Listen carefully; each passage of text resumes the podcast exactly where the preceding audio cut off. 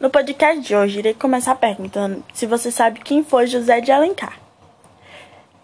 José Martiniano de Alencar Júnior nasceu no sítio Alagadiço Novo, Macejana, Ceará, no dia 1 de maio de 1829. Era filho de José Martiniano de Alencar, senador do Império, e da Ana Josefina.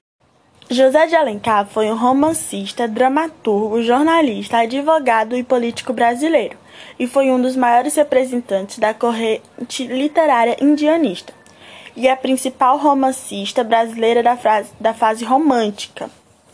Entre seus romances destacam-se Iracema e Senhora.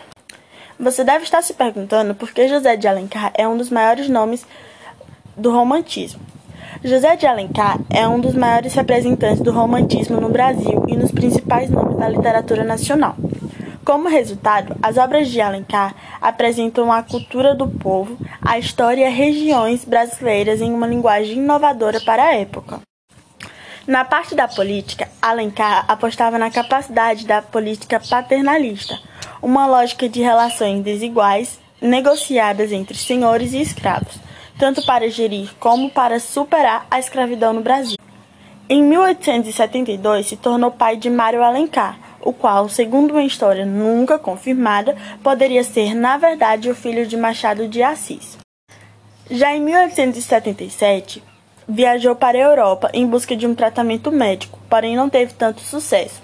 Faleceu no Rio de Janeiro em dezembro do mesmo ano, vítima da tuberculose.